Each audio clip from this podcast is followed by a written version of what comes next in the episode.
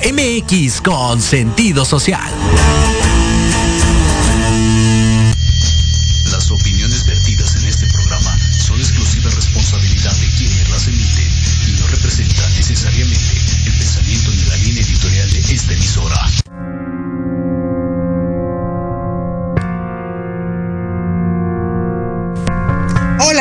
Amigas, qué gusto como siempre estar con ustedes en este otra emisión de tu programa Mejorarte Radio con la sección que es hoy Mexicanos por el Mundo.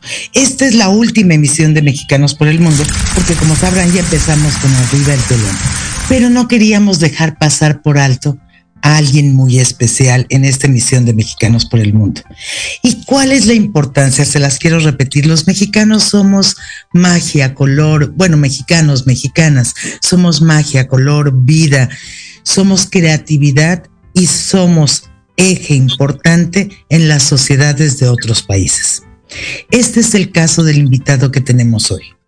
Leer su currículum es enorme, más bien vamos a platicar con él, pero es una combinación que a mí en lo personal me parece diferente, excitante, maravillosa, porque es un gran científico, tiene logros académicos muy importantes, pero también es un gran artista.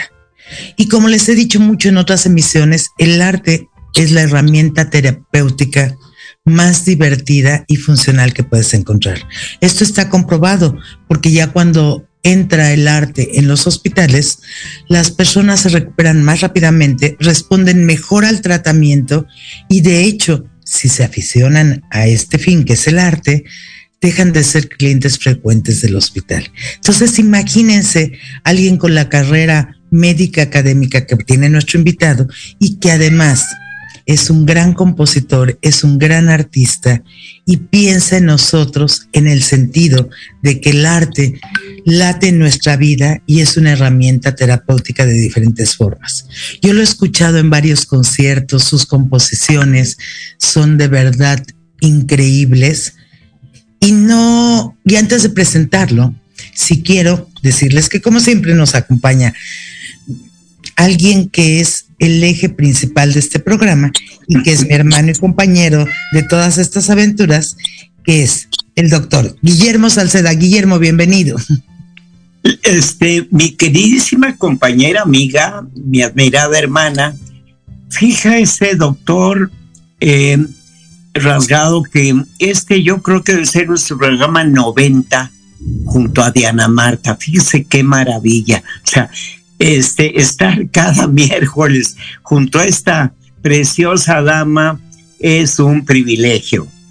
Pero ya ahora, ya que estoy viéndolo directamente, le voy a decir, doctor Rasgado, que lo admiré antes de conocerlo. O sea, que es usted todo un personaje. Y fíjese qué bonito, porque nuestro programa de Mexicanos por el Mundo lo que pretende o lo que pretendía, porque este es nuestro último programa, lo que pretendía era mostrar a nuestros conciudadanos los mexicanos fantásticos que nos representan en el mundo. Eh, fíjese, doctor, que los mexicanos somos tan acomplejados que pensamos que mexicanos por el mundo son los braceros y el jardinero en Los Ángeles y tal. Cuando hay verdaderos genios, verdaderos prodigios, igual que usted.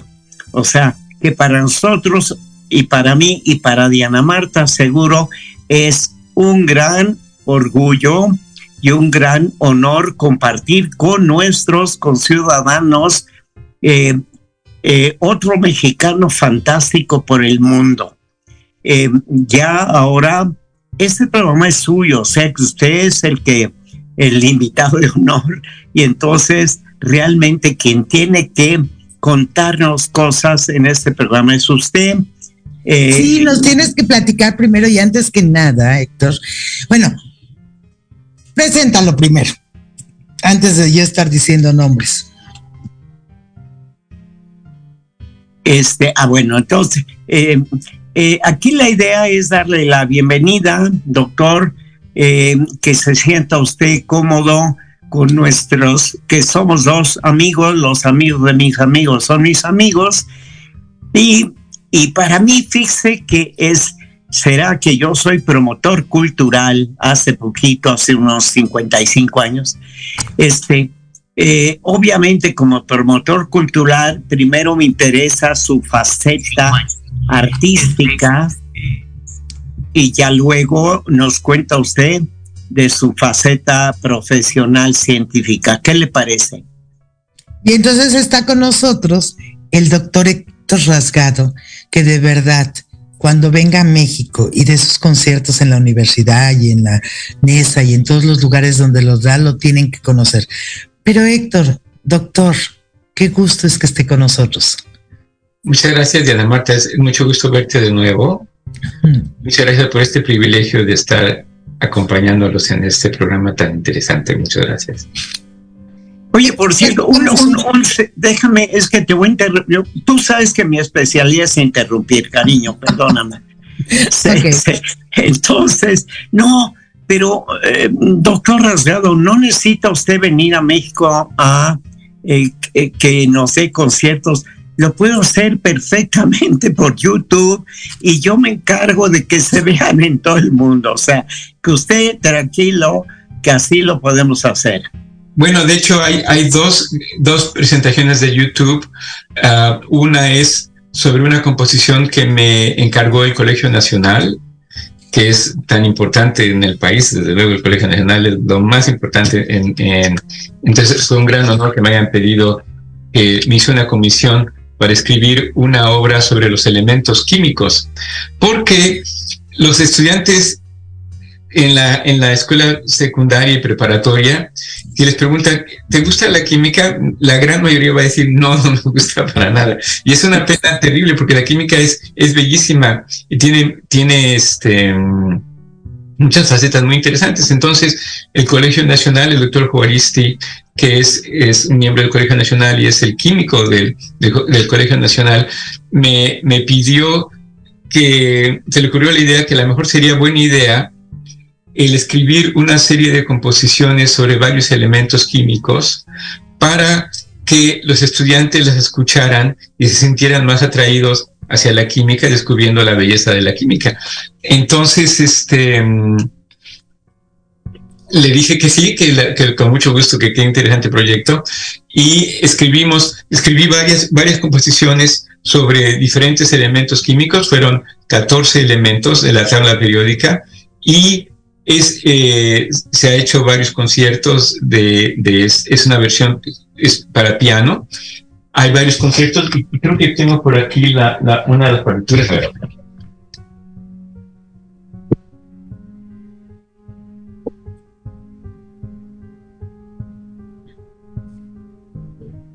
Y se, se, hizo, se hizo una publicación. ¡Wow! ¿Sí, está bien? ¿Sí lo ven? Sí, a ver, a ver, détela ahí tantitito para que lo puedan ver en eh, allí. Ahí ya, Sí, está. Ya. Perfecto. Muy bien. de, de Colegio Nacional. Y en Sí. esta presentación, el doctor Juaristi primero explica, bueno, esos son los elementos que, que escogimos, que escogí para, para que se, ahí está, para que se, para escribir las composiciones. Wow. Y como bien son de, de los diferentes áreas del área de, de la tabla periódica. Después el doctor Juaristi hace una, una, explica los elementos y después hay una, están todas las partituras de, de las obras y al final hay una, hay un CD donde toco, se, se grabó mi interpretación de, de las composiciones, pero lo pueden ver en YouTube. Si buscan, Ah, qué bueno que dices esto de YouTube, porque ahorita en la cabina está Lupita, que nos siempre nos apoya, y para que durante el programa en la cintilla aparezca el lugar o tu sitio donde te pueden este, ver y hablar contigo o interactuar y ver tus videos. ¿Cuál sería el sitio? Bueno, eh, nada más lo que buscan en YouTube, pongan suite los elementos rasgado y ahí debe aparecer. Los elementos rasgados, eh, rasgado en Suite. YouTube. Porque pongan suite los elementos, suite elementos, es así como se llama suite, suite de los elementos o suite elementos y el apellido rasgado y, y lo va- van a ver que, que le encuentran el- la liga. Y por ejemplo, tú tienes un website o tienes un Facebook o una fanpage o algo que donde se puede, te puedan encontrar. Claro, tengo varios, eh, en, en- en, ah, son cosas académicas en, en ah, ¿cómo se llama? Ah, con que pongan Héctor Rasgado Flores, ahí aparecen varias cosas y ahí, ahí- ahí pueden encontrar la liga si les llegara a interesar. Entonces, Perfecto. Existe esa, esa, esa grabación para, para piano de los sitios elementos en, en los en YouTube. Hay otra grabación en YouTube también muy diferente que es sobre otra composición. Esta me la pidió el, la American Physiological Society eh, y es sobre el ciclo de la vida humana desde un punto de vista fisiológico. Se llama Notas Humanas, Body Notes. Y se la pueden Ah, claro. Body Notes en, en, en YouTube. Y en, en- para los dos eh, eh, conciertos, para las dos composiciones, eh, la universidad, la UNAM, a, a- a través de, de una, una persona muy brillante, Said Vázquez Ortega, hizo un, una, una, un video que acompaña a las composiciones. Entonces, cuando abren el YouTube, ustedes van a ver ese video y van a escucharme tocando las obras, ya sea los elementos o la body notes. Body Yo notes, tuve el placer de oír Body Notes y de verdad, y de ver la reacción del público. Fue increíble. Platícanos un poco acerca de eso, Héctor. fue, fue, una, fue una, una, una comisión que me hizo la American Physiological Society eh, y la idea era también dar una visión desde un punto de vista fisiológico del, ciclo de la vida, desde la concepción hasta la muerte. Y entonces la, obra empieza justamente con los esperma- espermatozoides que están nadando, buscando para fertilizar el, óvulo. Después viene el nacimiento, luego viene este, los, la, la vida, que, la- las funciones fisiológicas que permiten la vida. Hay varias descripciones de los músculos, del sistema nervioso, de las hormonas, de las emociones humanas y termina finalmente con, cuando, cuando termina la vida. Eh, esta obra originalmente fue está escrita para orquesta y ha sido tocado por orquestas en, en México y en Estados Unidos. Y como es difícil que la orquesta lo toque, hice una versión para piano y violonchelo, que esa se ha tocado también en, en muchas partes, en Europa y en Estados Unidos y México. Y, y hice finalmente una versión para piano solo también, que es mucho más fácil porque nada más necesita una sola persona y también esa se ha tocado en, en muchos lugares. Esa también está eh, en YouTube y para quien le pueda interesar. ¿Puedo otra vez meter mi cuchara? Eh, te vamos a dar permiso, Guillermo. no, es que fíjese, doctor Rasgado, que esta bella joven y yo tenemos un amigo, bueno, de Ana Marta más cercano, que es eh, el maestro Joseph Olechowski. Mire, es un pianista polaco fantástico, no tiene usted idea qué, qué personaje. Bueno, estaba yo con mi desviación esta de promoción cultural de que el maestro Lechowski vea las partituras de sus obras de Ana Marta y que organicemos un concierto con la música del doctor Rasgado interpretada por Joseph.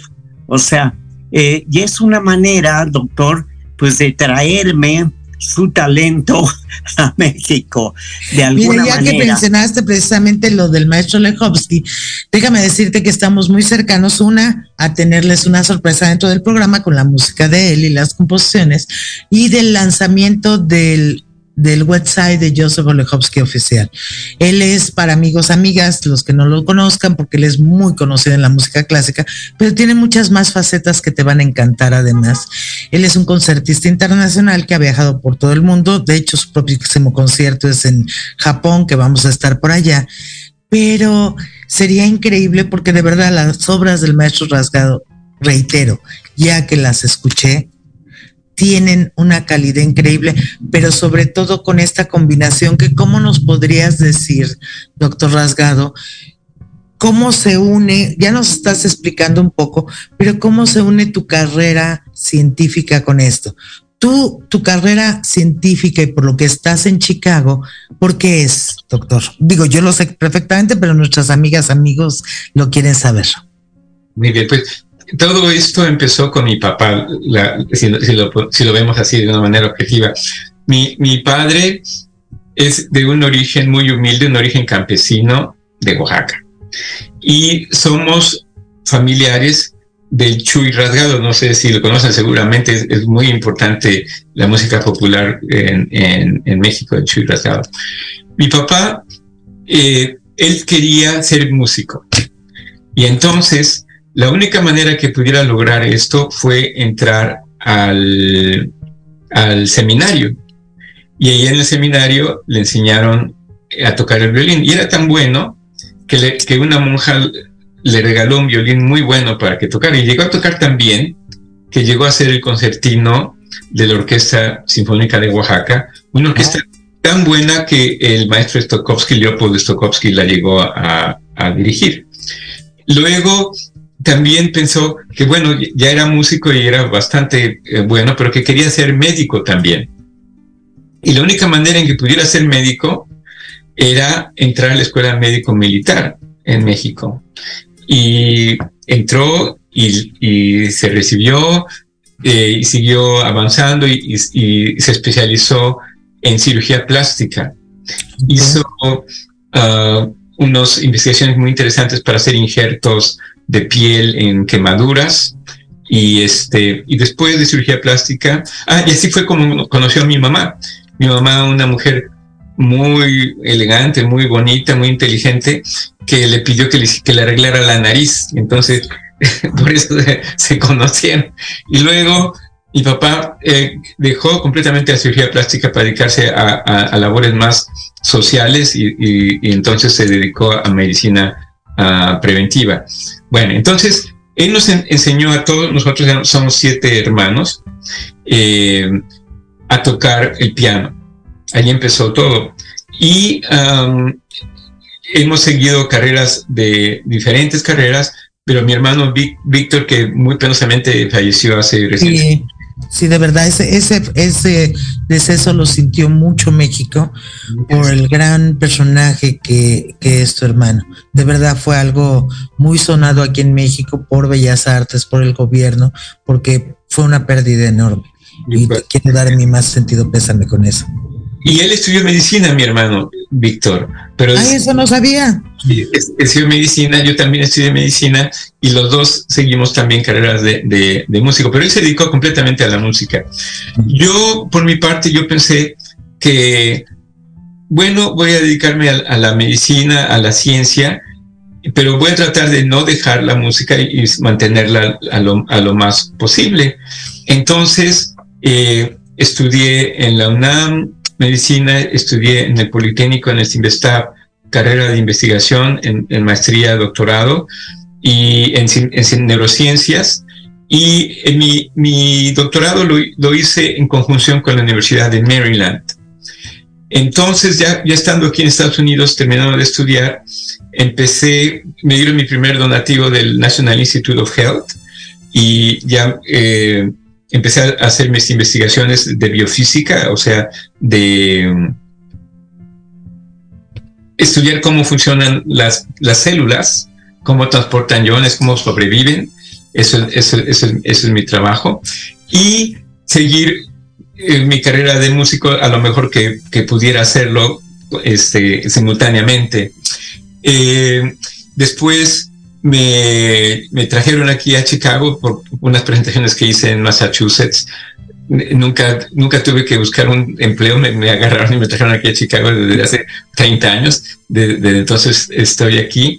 Y mi investigación ha, sido ah, sobre biofísica, como les digo, y hemos en los últimos años trabajado junto con, mi esposa, que es la primera físico que, que se graduó de la Universidad de San Luis Potosí, físico mujer. Wow. Muy, interesante.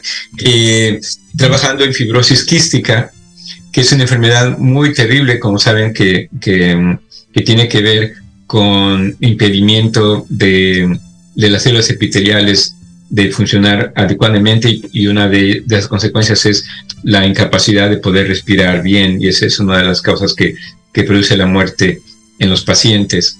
Eso trabajamos y también he seguido una línea de investigación nueva, que es el usar a la música como una herramienta terapéutica. Y eh, los proyectos que hemos hecho es, por ejemplo, eh, eso ya lo tenemos publicado, es en pacientes con demencia. Son pacientes de, edad avanzada, diagnosticados con demencia, y trabajamos aquí cerca de, de donde vivimos, cerca de la universidad, hay un, lugar donde, están todos, este, hay, un buen número de ellos eh, em, recluidos porque, no pueden vivir em, de otra manera. Y eh, tratamos de, ver qué efecto tenía la música para incrementar sus posibilidades de interacción social. Y les llevamos cantantes, pianistas, todo, pero lo que encontramos que funciona mejor es un cuarteto de cuerdas porque el cuarteto de cuerdas se mueve e interacciona con ellos. Y es, notable porque eso raramente pasa en la ciencia. Todos los pacientes 100% mejoran. Todos. Y los que están más retraídos son los que más mejoran. Es, increíble. Pero es, un efecto que dura, eh, está limitado en el tiempo, dura unas horas después de la interacción. Y ya que termina la interacción, vuelven a recaer. Entonces es como una medicina que hay que estar aplicando continuamente para que siga eh, ah, sirviendo, dando sus efectos. Tenemos dos proyectos nuevos también que estamos por lanzar, estamos esperando los permisos, que es para trabajar con los veteranos de, de militares de Estados Unidos, que como saben ustedes, eh, hay una crisis muy seria en este país, en Estados Unidos, que es la crisis del abuso de los opiáceos. Claro. Es una cosa terrible. Y hay tanta desesperación de cómo tratar a, estas personas que ahora el Instituto Nacional de la Salud de Estados Unidos está apoyando por primera vez en la historia al uso de la música para como una herramienta terapéutica. Eso nunca había pasado. Es una cosa muy, muy reciente y es, y es extraordinario. Entonces, lo que queremos hacer es, tenemos una, una hipótesis de cómo ayudarlos a través de la música, a través de unos tambores que, que les vamos a dar. Vamos a medir eh, los niveles de hormonas de estrés tomando muestras de saliva y uh, también haciendo función respiratoria y uh, una autoevaluación de su estado de, de dolor y de estrés con, una, con, una, aplicación. Eh, eso, eso lo estamos por lanzar y tenemos también otro proyecto nuevo que también estamos esperando tener permisos, que es para usar la, la música para tratar e, epilepsia refractoria, que es una epilepsia que no responde a, a medicamentos. Se sabe bien, eh, eso está muy bien establecido, que hay dos piezas musicales que ayudan con estos pacientes. Y las dos son composiciones de Mozart. Son sonatas, una para un piano y otra para dos pianos, la Kegel 445, por ejemplo, que, que funciona aún en pacientes que están en estado de coma. Entonces no, no involucra para nada las, los sentimientos. Es una cosa muy física, sensorial física de la música. Entonces, pensando por qué funciona la música, solamente estas dos piezas de Mozart. ¿Pero cuáles son, doctor? una sonata, la sonata en Do 445 de Mozart y una sonata para dos pianos que es la, la 454, creo. Es un juego de números 4, 5 y 4. Ah, o 545, creo que 545. Y esas dos piezas funcionan, son las únicas que funcionan. Si a los pacientes no les gusta la música clásica, funciona. Si les gusta la música clásica, funciona. Si lo que prefieren es el rock o lo que gusten, el rock, ni el, ni el reggaetón, ni nada, solamente funcionan estas dos piezas. Entonces, la pregunta es, ¿por qué estas piezas funcionan y no, no otra música? Y tenemos, es, eso es, lo que siento el, privilegio de, de haber tenido esta oportunidad de, de, tener entrenamiento en el área biomédica y en el área musical. Tenemos una hipótesis por qué funcionan y lo que queremos hacer es probarla para ver si, este, si es cierta, como, como es un experimento científico. Y en esas estamos. Espero, espero este, tener la oportunidad de contarles cómo nos fue con la hipótesis y si realmente funciona. Este, porque si funciona, creo que podemos hacer composiciones que van a funcionar, que van a, a ser todavía más efectivas que lo que estamos este, lo que tenemos. Este, muy bien, pues les de hecho les comento que nos ya nos vamos a un corte. Y este, y en la segunda parte vamos a seguir o sea, platicando con el doctor Héctor Rasgado, pero quiero decirles, recuerden que la que como entrada al programa está Fausto Miño, que de hecho, acaba de ahorita regresar de Inglaterra con una serie de cambios importantes en su vida. Entonces esperamos una nueva edición del maestro Fausto Millo. Ahorita en el corte vamos a tener, como siempre, a Capital Silicio con Joy Chávez, que es también la que compone la música para este programa. Y les quiero decir que, ¿qué creen? Ganó un lugar importante en un concurso de fanfarrias para el maestro Sebastián, para el famoso escultor, que próximamente les vamos a invitar a esto. Y entre otras cosas, su música, como comentó el, o sea, como ya ustedes saben en las publicaciones, los seguidores de Joe Chávez, eh, la película que se acaba de estrenar, el corto, el cortometraje en Italia de Joy. Y entre otras cosas, Francia, otro en Italia, y así mucho, mucho que van a ver de la producción de ellos. Y que no olviden ver en YouTube los nuevos videos de Capital Silicio, que es Los Fantasmas, y este, el fin del rock and roll, que es lo que vamos a oír. En la parte final vamos a tener a Gonzalo Ceja y que no olviden amigos, amigas, el arte es una herramienta terapéutica. Nos vamos a un corte, un corte rapidísimo y regresamos con el doctor Héctor Rasgado y con nuestro gran compañero eje de este programa y amigo Guillermo Salceda. Regresamos.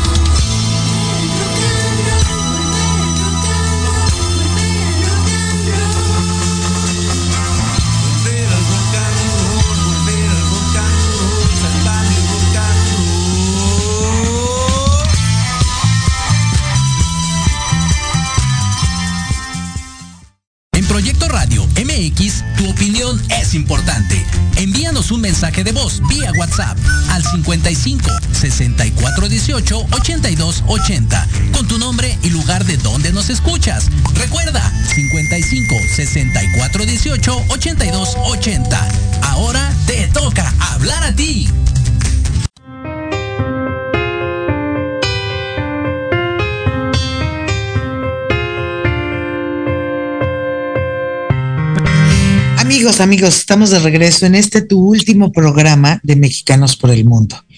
La próxima emisión va a ser el nuevo, la nueva serie que iniciamos que es Arriba el Telón. Pero no queríamos despedirnos de este programa de Mexicanos por el Mundo sin tener a este gran invitado que ha hecho que México se dé a conocer por los grandes genios que tenemos, que van de México al mundo.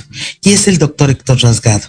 Así que, doctor Héctor Rasgado, por favor, díganos, ahora ya nos habló mucho de la parte médica, diga, de la parte del arte como herramienta terapéutica, que como usted sabe es uno de los temas más importantes que ha sido el, uno de los ejes de mi vida cuando estuve en el Instituto Mexicano del Seguro Social con mucho orgullo, que ahora ya, o sea, afortunada y desgraciadamente ya me jubilé de este, de este proyecto. Pero el arte como herramienta terapeuta, terapéutico sigue vibrando conmigo y con Guillermo y con, todo, con todas las gentes con las que estamos trabajando, también en la confraternidad internacional. Entonces, en este contexto, doctor, platíquenos acerca de sus trabajos científicos y todo lo que lleva a cabo en Chicago, aparte de, de esta parte importante de arte como herramienta terapéutica. Como, les decía, soy, soy, soy profesor de fisiología y de biofísica. La fisiología es el área que estudia cómo funciona nuestro organismo y yo lo que hago es, es trabajo a nivel de las células, un, un, nivel muy, muy básico de las células, cómo funcionan las células tanto en estado de salud como en estado de, de enfermedad. Y eh, la fibrosis quística es un modelo magnífico para estudiar comparar células sanas y células que no están sanas, porque involucra el, los transportes de iones más importantes que hay para, para que funcione la vida, que son los iones de cloro y los iones de sodio. Y bueno, ya no nos vamos a meter en, tecnicismos, pero, eh, esa es la idea. Pero lo que más importante que hago, más que la composición, más que la, más que la mm, tocar, tocar conciertos o mi trabajo científico, lo más importante que hago, y eso lo digo en toda ocasión que puedo, es el promover que estudiantes de bajos recursos, de baja representación, estudiantes latinos, estudiantes afroamericanos, puedan llegar a la educación superior. Wow. Eso es lo más importante que hago y, y es lo que más orgulloso estoy de lo que hemos logrado. Nuestra universidad está localizada en, se llama North Chicago. Y tenemos ahí 40 años en North Chicago. En, este, en esta población, en North Chicago, la mayoría de la población son latinos. Y, y la mayoría de ellos eh, es la realidad de, de, este país en Estados Unidos, de los latinos y los afroamericanos. Son gente de bajos recursos y de bajas oportunidades. En, nuestra universidad es una universidad privada, es una universidad de, de estudios graduados, quiere decir que uno puede entrar a esa universidad después de haber eh, estudiado una carrera. En México y en todo el mundo, excepto en Estados Unidos y en Canadá, para estudiar medicina se requiere, eh, en Estados Unidos se requiere haber estudiado una carrera primero, cuatro años de carrera, y luego ya uno entra a estudiar medicina. O sea, de cualquier carrera, de... Sí, puede ser cualquier carrera, pero desde luego, si uno estudia una carrera muy diferente al área biológica, va a ser muy difícil pasar el examen de admisión. Ok. Bueno, entonces nosotros tenemos como 12 mil solicitudes cada año para estudiar medicina. Y de esas 12 mil, solamente podemos escoger 200. Entonces, es fácil entender que estudiantes latinos y afroamericanos que quieran estudiar medicina van a tener una competencia muy grande con estudiantes que vienen, que son estudiantes blancos, que, vienen de, de, universidades muy, donde tienen muchos recursos. Y siendo de, una población con recursos económicos limitados, es muy difícil competir con ellos. Entonces, ¿Cómo podemos ayudar a que puedan entrar a la, a la universidad? En nuestra universidad no tenemos estudiantes todavía de North Chicago, a pesar de, estar, de haber estado ahí 40 años. Wow. Terrible. Entonces, eso lo queremos cambiar y eso ha sido mi, mi bandera de lucha en, en, la universidad. Y estamos vecinos a otra, otra comunidad que se llama Waukegan, donde también la mayoría, del 80% de, de, los, de la, la población son latinos. Eh, hace, hace tres días estuvieron aquí varios senadores y diputados del gobierno de México y tuve el privilegio de traerlos a la universidad y enseñarles estos proyectos que estamos haciendo y se quedaron muy contentos, muy impresionados de por qué ahora, gracias a los proyectos que hemos desarrollado y soy muy orgulloso de haber, eh, de haber eh, creado varios de estos proyectos, eh, ya tenemos los primeros estudiantes de, de, estas áreas de Waukegan que ya se graduaron como médicos. Wow. Y eso es una cosa muy importante. Y vienen varios más. Entonces, de todo lo que hago, esto es lo más importante, el, el, el ofrecer. Sí, me dejan, me dejan que haga un comentario, doctor. Claro. Debo decirle que yo soy pedinche profesional.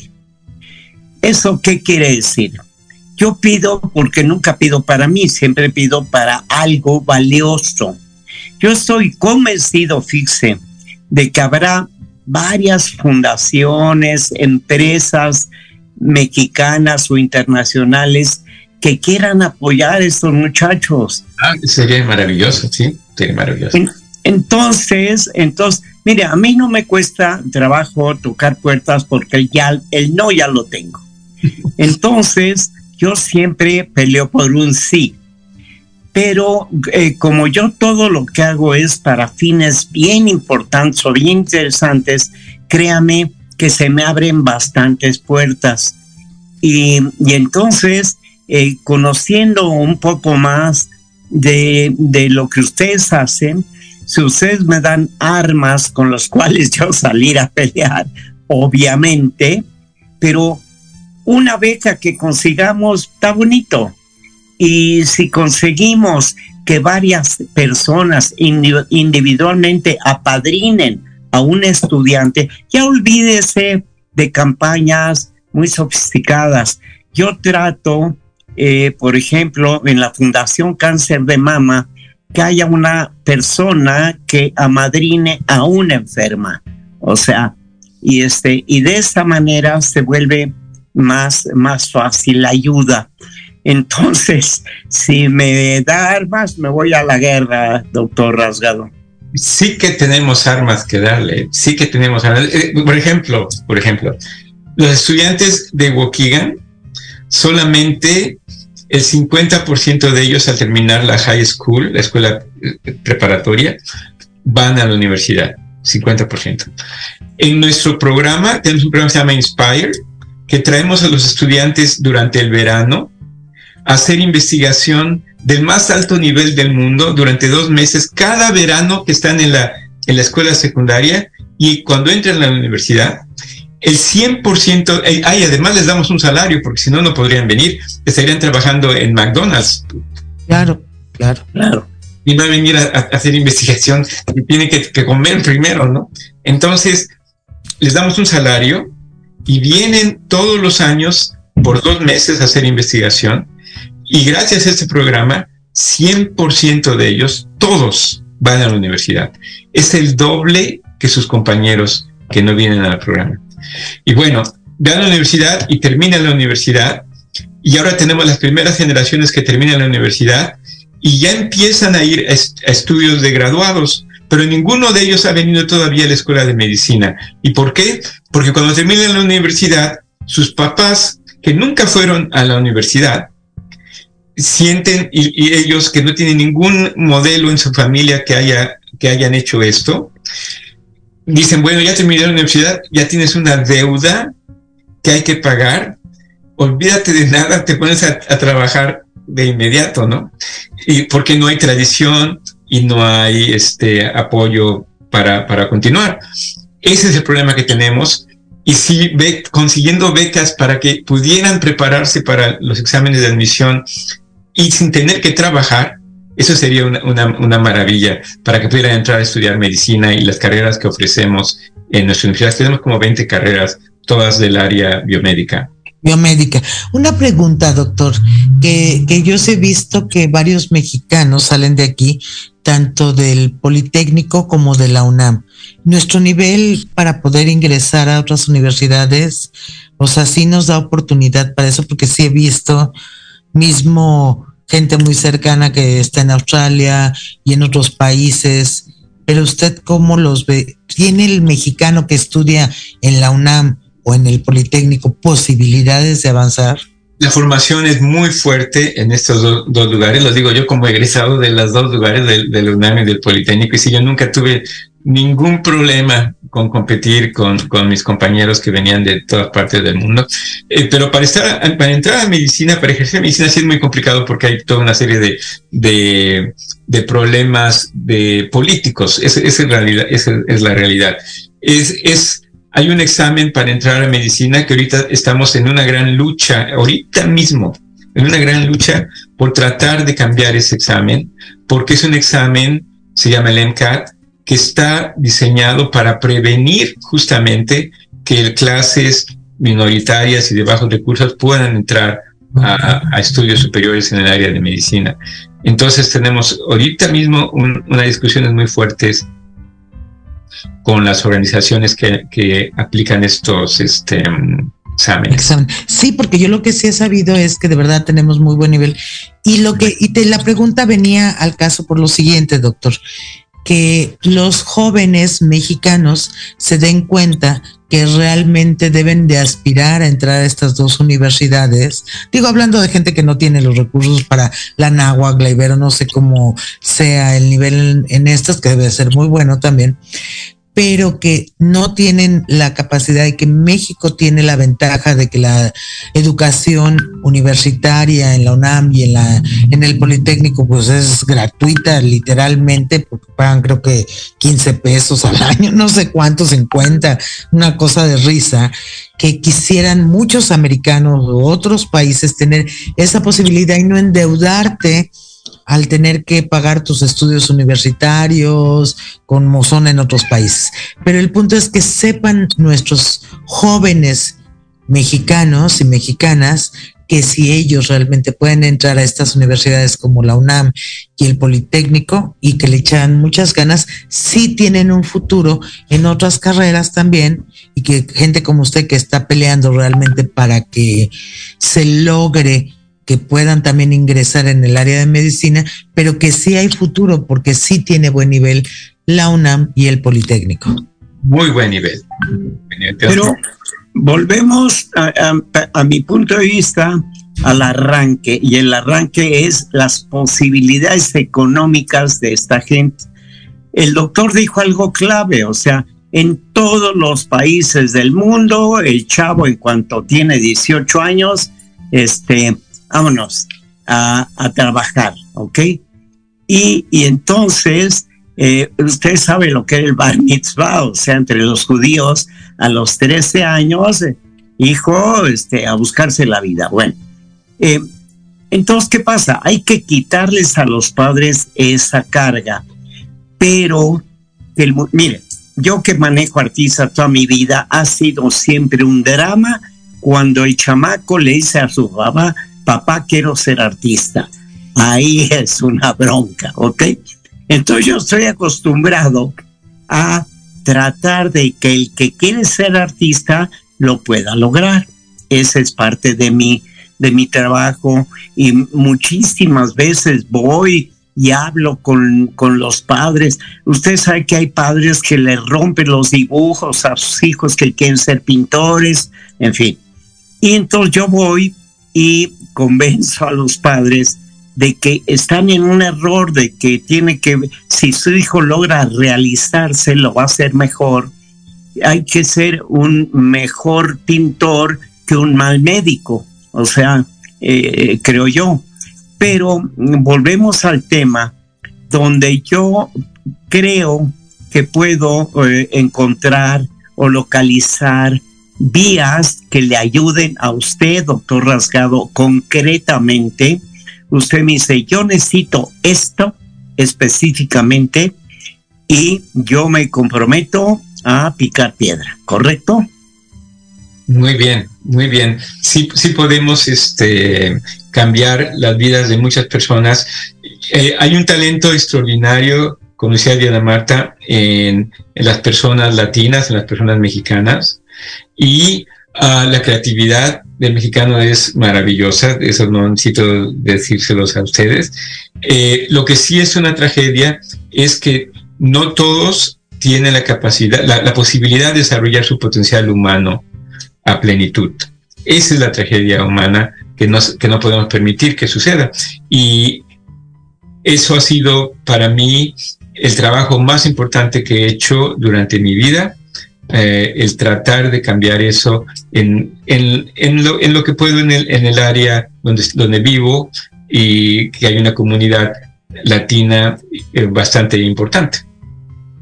Le puedo contar un poquito, le voy a contar una anécdota de la cual espero que no se muera usted de risa, pero usted sabe que a mí me dijo un día un amigo, Guillermo, es que tú eres el pájaro feo yo dije, oiga maestro, ¿y, y, por qué? Y dice, mira, es que un día iba yo caminando por una avenida y vi un pájaro muy hermoso que cantaba precioso.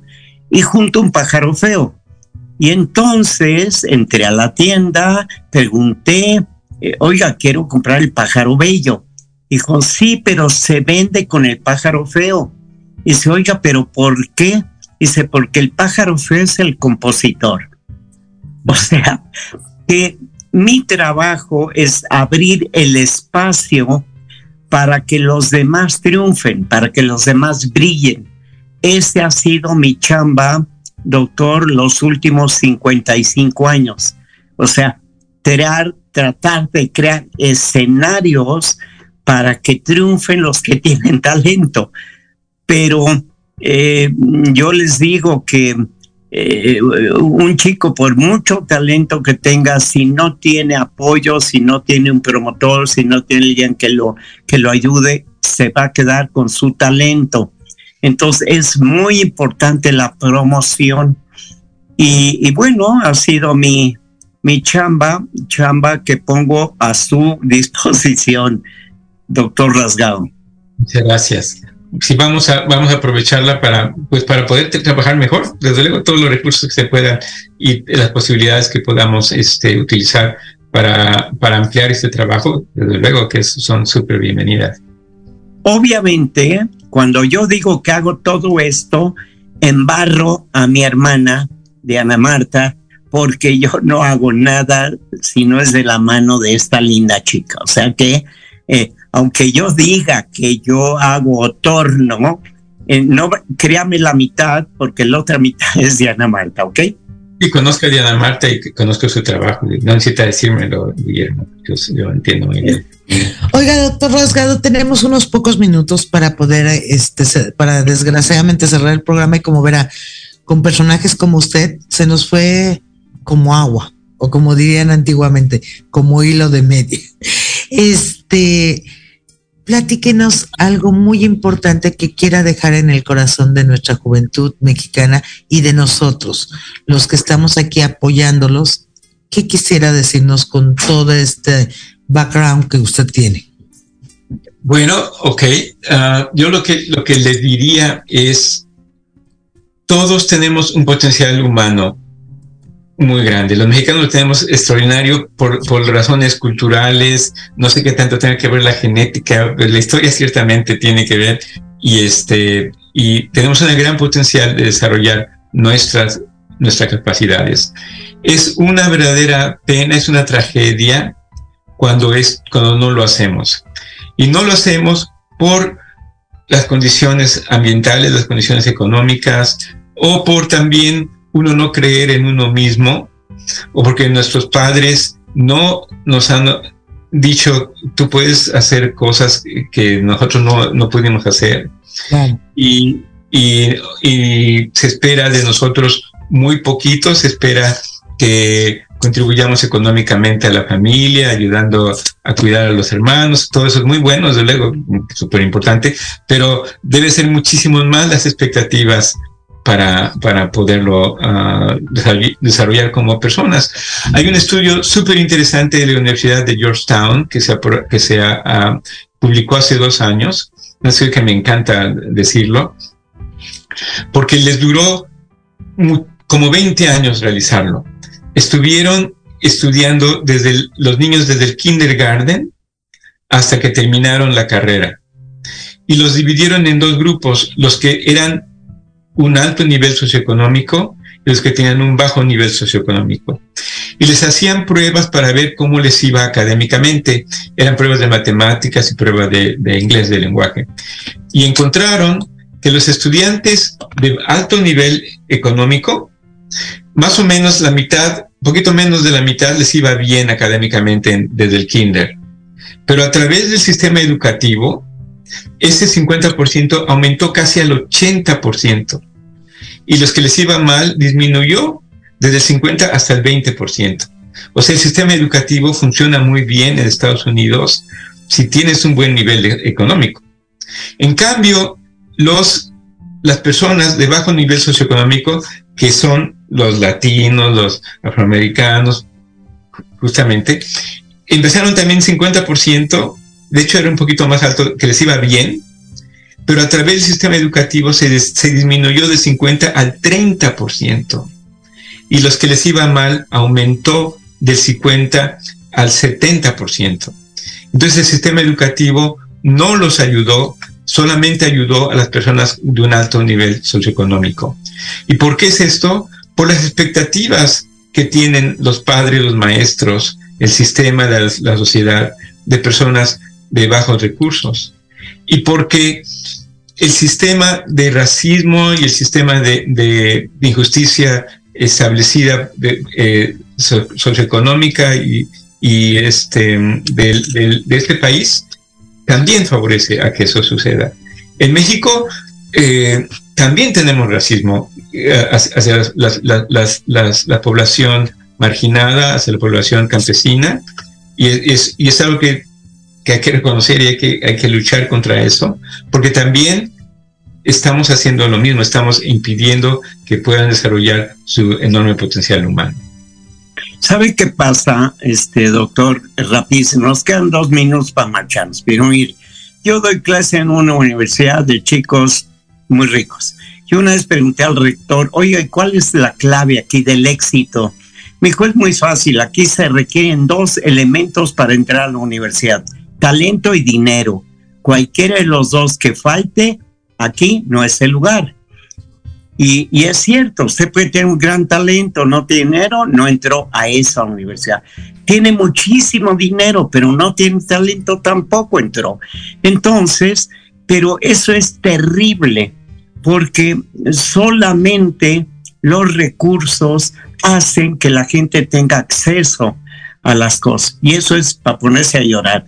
Doctor, le reitero que para mí mi admiración, lo admiré mucho antes de eh, conocerlo. Eh, gracias, Diana Marta. Creo que fue un programa muy enriquecedor y que nos presentó a un mexicano de súper lujo en el mundo. Héctor. Muchísimas gracias por este gran privilegio de, compartir este tiempo con ustedes y con la audiencia que tienen. Eh, es un privilegio enorme. Muchísimas gracias. Y aquí estamos en lo que podamos ayudar a, todas las personas que podamos. Es, ese es, eso es lo más importante que hacemos. Mañana el doctor le mando este programa por YouTube para que lo sume usted a los que tiene. Muy bien, claro. Excelente. Este, Oiga, doctor, se queda usted este con mi correo. ok, doctor, entonces no sabe qué gusto, de verdad. Manténganos informado. Yo le, este, le digo que se le tiene un gran aprecio, una gran admiración. Manténganos informados de lo que está haciendo para que nosotros lo podamos estar anunciando aquí en su programa que ya, pues ya tenemos varios años y que además usted sigue siendo parte para una entrevista porque ahora tenemos arriba el telón. Y así, amigos, amigas, les quiero decir que esta fue una emisión más de Proyecto Radio, de Mejorarte, en donde buscamos estos temas, buscamos estos segmentos para poderte dar información valiosa que te pueda ayudar a mejorar tu vida y tu entorno.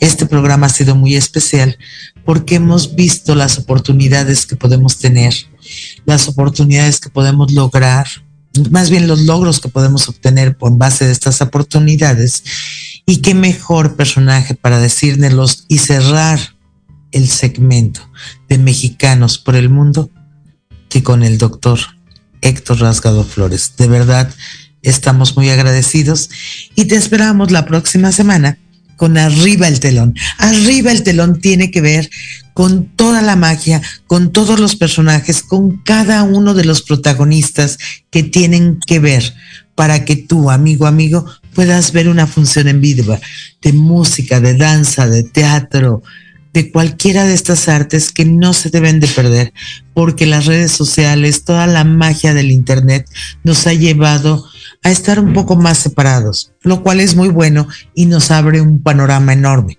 Pero no olvides, amigo, amiga, que uno de los mejores espectáculos que puedes tener en tu vida es en vivo y es en arriba el telón para que vayas y conozcas e interactúes con estos magos de la música, de la danza, del teatro y mucho más. Te esperamos el próximo miércoles, 7 de la noche, con tu amigo Guillermo Salceda y Diana Marta Calleja. Hasta la próxima. Estás escuchando Proyecto Radio MX con sentido social.